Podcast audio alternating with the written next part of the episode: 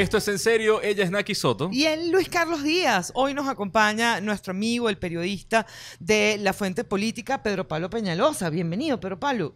Muchas gracias por la invitación. Bienvenido tú y bienvenido al 2020, que arrancó el 5 de enero con una instalación de Asamblea Nacional que no es lo que estamos acostumbrados. Hubo dos directivas, hubo dos juramentaciones. ¿Qué fue lo que pasó allí? Sí, bueno, yo, yo creo que es bueno aclarar eh, que no hay dos directivas de la Asamblea Nacional. ¿no? Eh, obviamente aquí hay una pelea por el relato, por la narrativa que viene desarrollando el chavismo desde antes, te diría yo, ¿no? cuando hablaba de esta posibilidad, porque ayer veíamos era por este domingo una especie de eh, profecía autocumplida. ¿no? El chavismo te decía, va a haber un cambio, va a haber un cambio, se va a generar una crisis en la Asamblea, claro, lo sabía porque le iba a provocar y así se cumple entonces esta advertencia que venía lanzando. Por la fuerza se intenta un asalto a la directiva de la Asamblea con tres diputados que vienen de la oposición, pero que ya habían roto con la, bueno, habían sido sancionados por su partido, en algunos casos, como el, caso de Parra,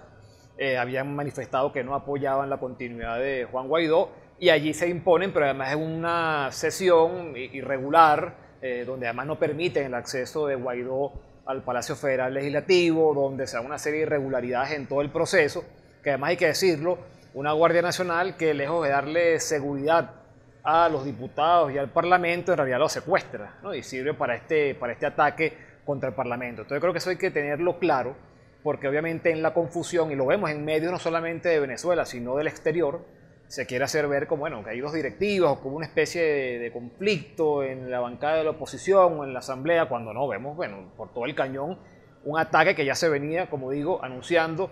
Ya uno entiende por qué el chavismo había regresado al Parlamento, no solamente por el tema CNE, que se ve muy afectado, por cierto, por lo ocurrido este 5 de enero, sino también, bueno, por todo este plan que tienen de tratar de eh, descabezar al Parlamento, eh, digamos, golpear el liderazgo de Guaidó y enredar aún más el panorama político. Yo creo que hay que tenerlo claro porque no se cumplió allí, digamos, con las normas para poder, digamos, eh, tener una directiva del Parlamento. En, la, en el relato del chavismo, el asunto de no haber cumplido con las normas es absolutamente accesorio.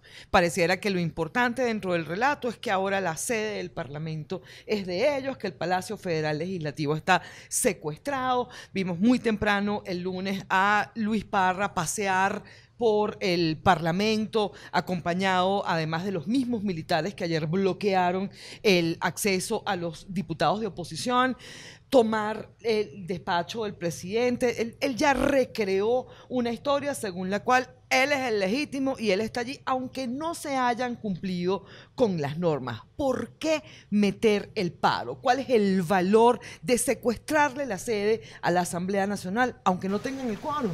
Bueno, yo te diría resecuestrar, porque recuerdo lo que pasó con la constituyente. Apenas ellos eh, se inventan su constituyente, tomaron el Palacio Federal Legislativo y ahí sesiona la constituyente.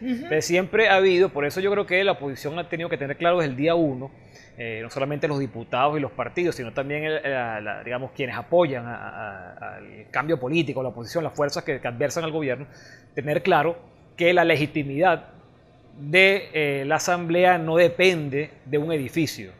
O sea, no es el Palacio Federal Legislativo, porque desde el día uno han pretendido bueno, limitar el acceso a los diputados, que nada más pueden ir, por cierto, el día de sesión, no pueden utilizar, digamos, con libertad el Palacio Federal Legislativo, ha sido del día 1. Y por supuesto, ahora sabiendo, conscientes de que es un símbolo, sin duda, el Palacio Federal Legislativo, lo que representa, bueno, buscan, ahora sí, ya definitivamente, ya habían comenzado, por eso te digo, con un secuestro con la constituyente que limitaba la permanencia, el trabajo de los diputados, bueno, ya ahora van a más. Pero lo más grave, más allá, repito, el tema del palacio y lo que eso representa, es el asalto ya a la, a la directiva. Es decir, yo eh, en diciembre hay gente que preguntaba, bueno, eh, Guaidó tiene los votos para ser eh, reelegido, ratificado. Yo no puedo decir, bueno, sí, tiene los votos, pero es que los votos son muy importantes en una democracia. Eso es fundamental para tener un cargo, para mantenerlo. Así es. Pero bueno, ya tenemos aquí varios antecedentes. La constituyente, el 20 de mayo, y hemos visto lo que pasó en estos últimos meses o semanas, eh, bueno, rebanando, eh, levantando la inmunidad de diputados, persiguiendo diputados. Entonces esto va más allá, sin duda alguna, de, un tema de votos. Y eso lo tenía claro el chavismo del día uno y así ha jugado. Queda muy duro, consciente además de que esto va a tener la condena internacional. al menos digamos de, de Occidente, eh, las potencias europeas, Estados Unidos, la mayoría de los países de América Latina, incluido Argentina, que aunque hubo un cambio allí en el, el, gobierno, pues bueno, han marcado distancia con respecto a lo ocurrido el día de ayer y han cuestionado lo ocurrido. Más que, más que marcar distancia, han cuestionado, condenado lo ocurrido este domingo. Uruguay. México más tibio, pero también exactamente eh, marca esta, esta distancia, cosa que ya había ocurrido en el, en el pasado. Eh, pero bueno, se la juega todo el chavismo. Creo que eso sí merecería un, un análisis, ¿no? De, bueno, ver cómo el chavismo va escalando el conflicto permanentemente. Ya poníamos, marcábamos algunos hitos, la constituyente, el 20 de mayo lo fueron, y sin embargo, bueno, ha, continuado en esta línea, ¿no? Más allá, obviamente, uno puede esperar más sanciones, más aislamiento, más cuestionamiento internacional, queda por ver la respuesta dentro del país, la respuesta que puede dar las fuerzas de oposición, políticas, sociales, que rechazan esto y bueno, cómo pueden ahora enfrentar este desafío, además un año que ya viene marcado por una agenda electoral.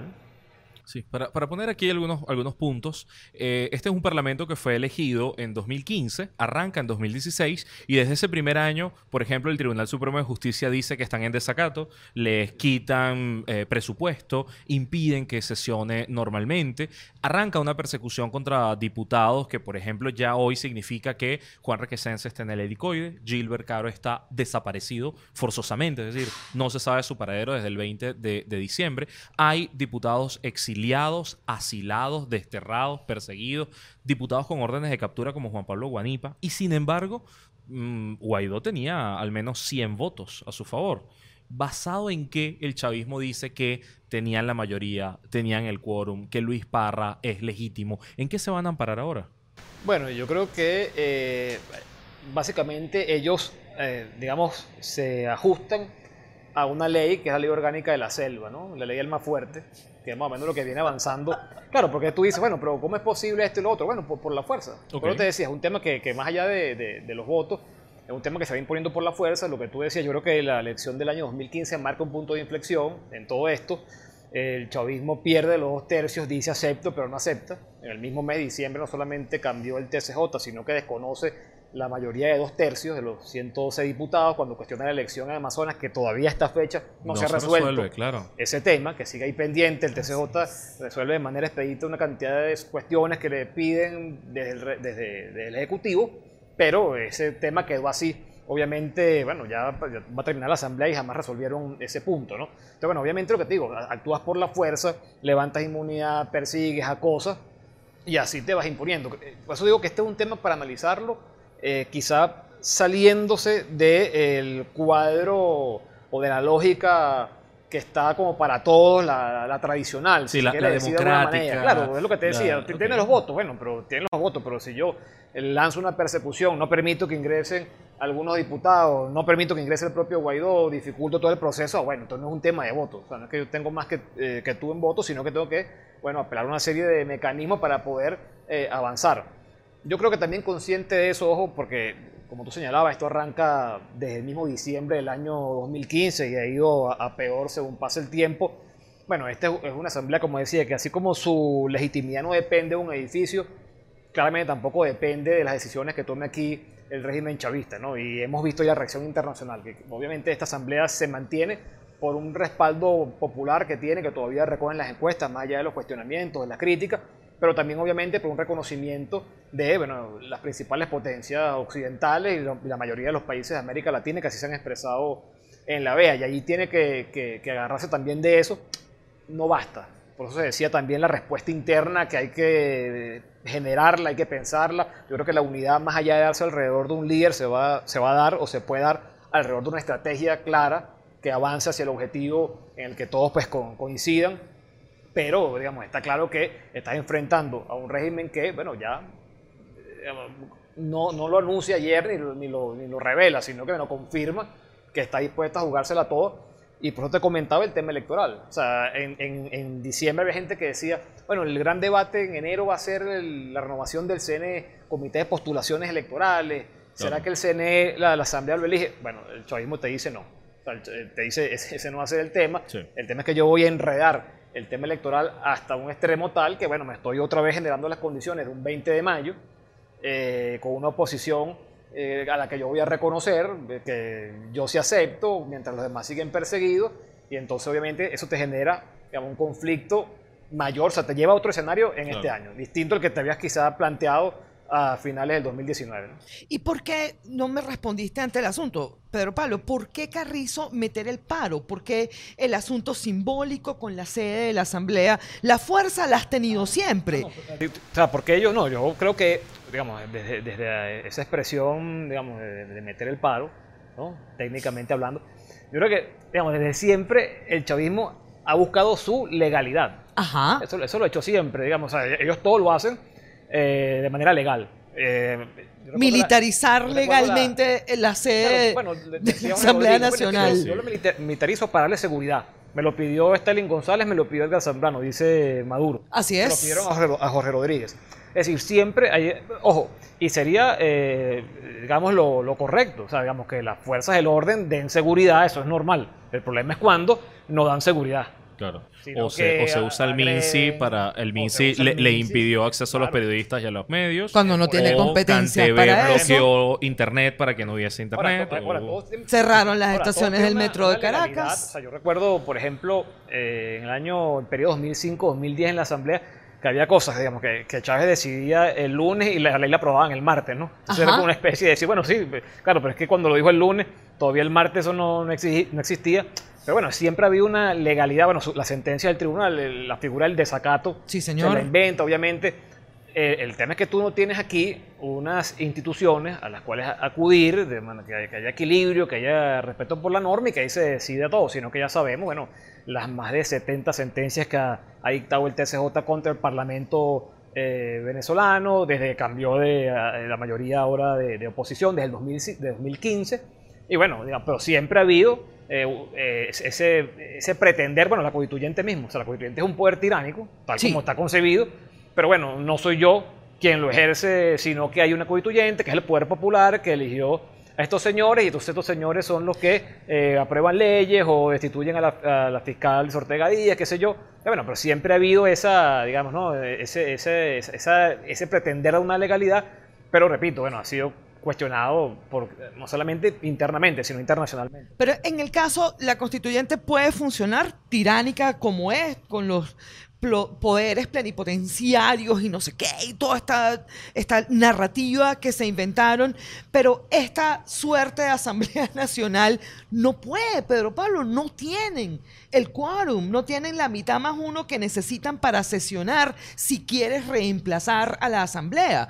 Todos los diputados chavistas, si acaso uno se pasara por debajo de la manga el asunto de todos aquellos que han aceptado cargos públicos y en consecuencia no pueden volver a ser diputados, pero si sumamos a todos los chavistas más la fracción CLAP, los que se hayan volteado, no les alcanzan la mitad más uno. Y entonces... Bueno, yo siempre me cuido de, no decir no puede. Ok. O sea, yo siempre me cuido el. No, no, es que esto no se puede. Eres un tipo que cree en la autoayuda, en la superación. claro. Sale, vale, está bien. Mala mía. Si lo quieres, puedes. Gracias, qué amable. En todo este tiempo hemos dicho, hemos dicho, no es que no se puede. O sea, mala mía. Sí, sí se puede. Eh, cuando tú tienes el control de todo. O sea, si tú tienes un tribunal supremo, eh, autónomo, independiente, o, una fiscalía, una defensoría del pueblo, contraloría, etcétera, bueno, se activarían todos los poderes eh, en este momento y ya, veríamos ¿no? la, solución que, tomarían. Pero obviamente, bueno, desde que vimos el día ayer cómo se dio esta sesión de manera bueno, totalmente irregular, pues obviamente yo, diría que el, no se puede, no, no, no, lo diría, porque bueno, porque hemos visto, en este momento estamos hablando con los principales partidos de oposición eh, ilegalizados, con sus líderes inhabilitados en el exilio, y hasta hace muy poco decíamos, bueno, pero fíjate que cuando la, oposición gana la asamblea, gana con 112 diputados. Eh, y tú dices, bueno, una diferencia tan grande con respecto a la bancada del chavismo que ni siquiera podía romper el quórum. Seguro. Bueno, y mira a lo que llegaste ahora en este momento, ¿no? Entonces, claro, se sacan unas cifras, se inventan. Yo creo que aquí el, tema es que hay que ponerse, por eso te decía, en ese otro escenario, en ese otro terreno, donde ya la ley sí te sirve para señalar que, se está, que está siendo violada, pero no tanto para que sea aplicada. De acuerdo. Aunque obviamente lo que te O sea, la propia ANC podría inventarse un nuevo reglamento interior sea. y de debates y decir, no, vale, ahora se necesitan solo apenas 50 diputados. que- para ay, sesionar digamos, y ya- pa'lante. Ya veremos ahí lo que te digo. O sea, hasta ahora se, se ha actuado por, por la vía por la vía de los hechos, en realidad. O sea, eh, que creo yo también lo que está buscando. O sea, yo agarro a Parra, lo siento allí, como hizo ayer Torrealba, que le dijo, te quedas sentado ahí. Mira, Lo- pana, siento, siéntate te ahí. sientas para la foto y, y tal, no se mueve nadie. y no te mueves de aquí. Entonces, claro, ya tú por la vía de los hechos, ya veremos cuando la, la mayoría parlamentaria intente volver al Parlamento el tratamiento que, que le dan, ¿no? Y cómo Claro. se va a resolver ese tema. Pero Ahora- básicamente, digamos, ha sido por la vía de la fuerza. Pero Pablo, te planteo dos problemas que tiene eh, Nicolás Maduro. Uno, por ejemplo, es buscar una suerte de legitimación a través de unas elecciones. Cosa que la oposición también exige, unas elecciones libres, limpias, claras, aceptables. Para llegar a eso necesitas cambiar al CNE. Y ahora para cambiar el CNE necesitas cambiar la directiva de la Asamblea Nacional. Es decir, enredaste el problema con múltiples capas de manera que nunca se pueda llegar a, a nada o logres las elecciones que quieras a tu medida. Eso quizás no le va a dar más legitimidad ni nada, sino que bueno, le permite retrasar el tiempo. Pero hay una segunda que es que el Parlamento es el que aprueba el endeudamiento, los créditos, el que permite vender bienes del Estado, el que permite transar, el que permite reconocimiento internacional para transacciones económicas. Y eso lo ha perdido Nicolás Maduro y lo ha tenido enredado este tiempo. ¿Este nuevo Parlamento hecho a su medida podrá resolverle ese asunto o vamos a seguir asfixiándonos estos meses? No, eso no se resuelve nunca. Eh, por lo que te decía, digamos, la única manera que eso tuviera solución por esa vía es que Donald Trump dijera, eh, Luis Parra, ¿sabes? Felicidades, por eso, pero eso, Pa- eso- eso no, va, no va- no va a ocurrir, ¿no? Ok. Este, y ya lo, lo que te digo, tú ves la- las potencias europeas por la misma línea. O sea, por eso te decía, no es un tema interno. O sea, internamente tienes el control de todo. Eh, y ahí no hace falta nada más. El tema es internacionalmente. Claro. Que hay un rechazo. Bueno, y lo que te digo, incluso alguien pudiera decir, bueno, ¿será que los, eh, los cambios que ha habido en la región, bueno, ya viste la reacción de Argentina, por ejemplo, ¿no? que tampoco ha salido a felicitar a Parra o a, o a- o a saludar a una directiva del Parlamento. Entonces, claramente, eh, esto no tiene solución eh, por esa vía, al contrario, esto lo que puede generar es, bueno, no te extraña que vengan más sanciones, eh, eh, un aislamiento mayor, bueno, porque obviamente se va a decir, estás atacando el único poder eh, legítimo que tiene Venezuela. Entonces, por ese lado, yo creo que, ahora, la pregunta es por qué, pese a ello, el chavismo sigue enredando, ¿no? Yo creo que eso es lo que debe llevar también a la reflexión. ¿no? Ahora, en, en 2017, y me tomo esta, eh, el Tribunal Supremo de Justicia ataca a la Asamblea Nacional, le quita competencias, se da esta suerte de golpe de Estado y la gente sale a la calle y manifiesta no un día, sino cuatro meses seguidos. En esta ocasión la cosa parece ser distinta. Los, diputados la están pasando muy mal, pero se encuentran con la indiferencia un poco ciudadana, movimientos sociales. ¿Qué está pasando en la calle? ¿Por qué la gente no, no reacciona igual? Bueno, fíjate que yo creo que también aquí eh, se mezclan dos cosas en esta etapa. Uno, la fecha. Eh, Estás en diciembre, digamos, eso como primer elemento que no es eh, clave ni fundamental, pero a tomarlo en cuenta. ¿no? O sea, también tienes todo este proceso de desmovilización, eh, entre comillas, natural eh, por esta fecha. Y luego, obviamente, que ya tú venías arrastrando o sea, una crisis eh, dentro eh, de la oposición, eh, básicamente porque, bueno, te trazaste un objetivo que no has, no has conquistado. Esa es la verdad, digamos. Y tú, aquí, lo complicado de esto es que tú venías ya en una etapa de debate interno, recordemos las reuniones que encabezó Guaidó con diferentes factores. El mes de diciembre, gremios, sindicatos, partidos políticos, precisamente haciendo una evaluación de lo ocurrido eh, en el año 2019, señalando, bueno, qué camino hay que recorrer, la estrategia, cómo avanzar en esta nueva etapa, y viene esto. Entonces, ciertamente esto agarra eh, a los partidos eh, disminuidos, bueno, también por toda... disminuidos, pero también me gusta destacar ahí o, o no dejar pa- pasar el hecho de que más allá de, las- de los errores y las fallas propias de los partidos, también está una persecución que los ha golpeado. ¿no? Sí. Tú revisas la principal dirigencia de Primera Justicia, bueno, eh, el último fue Millán, todo, Tomás Guanipa obviamente, Juan Pablo Guanipa sigue en la calle, pero bueno, este, con, con esta amenaza de poder ser en- eh, capturado, encarcelado en cualquier momento. Entonces, bueno, también hay un- una crisis de, de los partidos por sus eh, fallas, errores, sin duda, y también, eh, pues bueno, empeorada por la persecución. De todos esos elementos y también, bueno, el desgaste que existe en la gente al no ver que haya una solución en el corto plazo, al contrario, ver que la reacción del régimen chavista es, bueno, jamás es impermeable a cualquier tipo de crítica y reclamo. Tiene los antecedentes de lo ocurrido en 2017. Estamos hablando de, eh, bueno, más de 100 personas que, que, murieron en el marco de aquellas protestas. En el 2014 fueron unas 43, más de 40 personas que también murieron en el marco de aquellas protestas. Bueno, tienes también todos esos antecedentes, lo que es la represión. Hay varios elementos que están allí, pero obviamente, por eso te decía que eh, este desafío que marca el chavismo con, esta toma eh, de la directiva de la Asamblea eh, sí ya obliga a todas esas fuerzas políticas, sociales, bueno, a ver cómo respondes tú frente a este ataque. Y entonces tienen razón, Pedro Pablo, los que dicen que esto no lo podemos solventar nosotros, que aquí o intervienen una fuerza del más allá de otras partes o esto no tiene manera de solventarse. Nicolás quema las naves del diálogo. ¿Sí? Con una acción como esta, el tipo dice, o sea, el diálogo se lo puede guardar usted en un bolsillo, porque incluso a la mesa de diálogo consigo misma mismo le resta valor, no tiene sentido lo que opine eh, Fermín o Timoteo Zambrano o ah, el, ¿cómo se llama el cura? La cosa esta, Bertucci. Pastor, pastor, Bertucci. pastor, perdón, el pastor, Bertucci da exactamente igual, es absolutamente accesorio, es un espejito que usted usa a placer una suerte de barajitas en un álbum, pero no tienen poder en este escenario. Entonces usted aumenta, eh, profundiza la crisis política y con ella indefectiblemente la emergencia humanitaria compleja, la hiperinflación, bueno, que tiene ahorita la movilización que tiene a razón de esta dolarización de facto, pero todas las variables que nos colocan en crisis permanecen acá y, lo que haces es como sumarle, atizar esa historia porque tú que eres el, el factor fundamental, estoy hablando de Nicolás, permaneces allí como te da la gana. Es verdad, no lo podemos solventar nosotros. No, yo creo que, a ver, obviamente es importante el respaldo internacional, pero está claro que tampoco por ahí va a venir la solución, ¿no? Ellos pueden generar mayor presión, cosa que están haciendo. Si uno ve las declaraciones eh, en el mes de diciembre, comienzo de año, eh, de voceros del gobierno de Estados Unidos, bueno, hablaban de buscar una vía electoral, incluso mencionando elección parlamentaria, sí, y presidencial.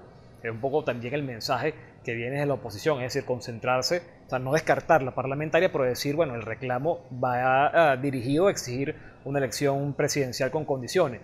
Aquí más bien lo que viene es que todas estas fuerzas que adversan al régimen chavista, bueno, se, sienten, se pongan de acuerdo. Por eso te decía, más allá de, esa unidad que se puede dar en torno a un liderazgo, que sea en torno a una estrategia, un objetivo claro, bueno, y cómo avanzar. Eh, sencillo no es, fácil no es, pero no tienes otra vía que es eso, buscar que esas fuerzas que están aquí en el país, eh, bueno, nuevamente, digamos, tomen eh, la, delantera, tomen, o sea, tomen acciones para enfrentar lo que viene internacionalmente, obviamente es, importante ese apoyo, pero claramente por ahí no, no, viene, digamos, la solución al problema, pero sí son un factor, creo yo, que o sea, relevante, que no se puede disminuir, porque también es lo que puede ejercer presión eh, sobre, el, sobre el régimen chavista. No es lo mismo, por ejemplo, volviendo al tema Argentina, no es que vaya a aplicar una sanción ni mucho menos, pero no es lo mismo que Argentina cuestione esto a que aplauda eh, esta situación que está, está, viviendo el país. Pero obviamente eso también va generando ¿no? un mayor eh, repudio, rechazo contra el régimen que tampoco la tiene fácil en ese sentido. Lo que sí es que obviamente no basta con eso, al contrario, más bien lo que podemos decir con lo que está pasando acá es que es importante sí, pero no suficiente tener ese apoyo, que si tú internamente no estás organizado, no estás movilizado, no tienes claramente definido una estrategia y no avanzas, digamos, eh, de manera cohesionada por ese objetivo, ese apoyo internacional se diluye. O sea, no, no tiene, o sea, cumple una función, sí, pero también hay que poner, digamos, desde adentro eh, el esfuerzo para provocar un, digamos, eh, un cambio, que claramente no, no es sencillo, pero bueno, eh, enfrentar un, un régimen de este tipo tiene estos costos y tiene todas estas dificultades. Pero Pablo, yo tengo un montón de preguntas que tienen que ver con la tarjeta de los partidos políticos, errores cometidos por la oposición, problemas que hay a lo interno. Pero vamos a hacer algo. Vamos a dejar eso para nuestro video exclusivo para Patreon. Así que por el momento nos despedimos. Esto ha sido en serio. Ella es Naki Soto. El Luis Carlos Díaz. Contenidos como este los pueden ver en patreon.com slash Naki Luis Carlos, todo pegado. Y el video exclusivo que vamos a hacer a continuación tiene todas estas preguntas mucho más incómodas con Pedro Pablo Peñalosa. Muchas gracias.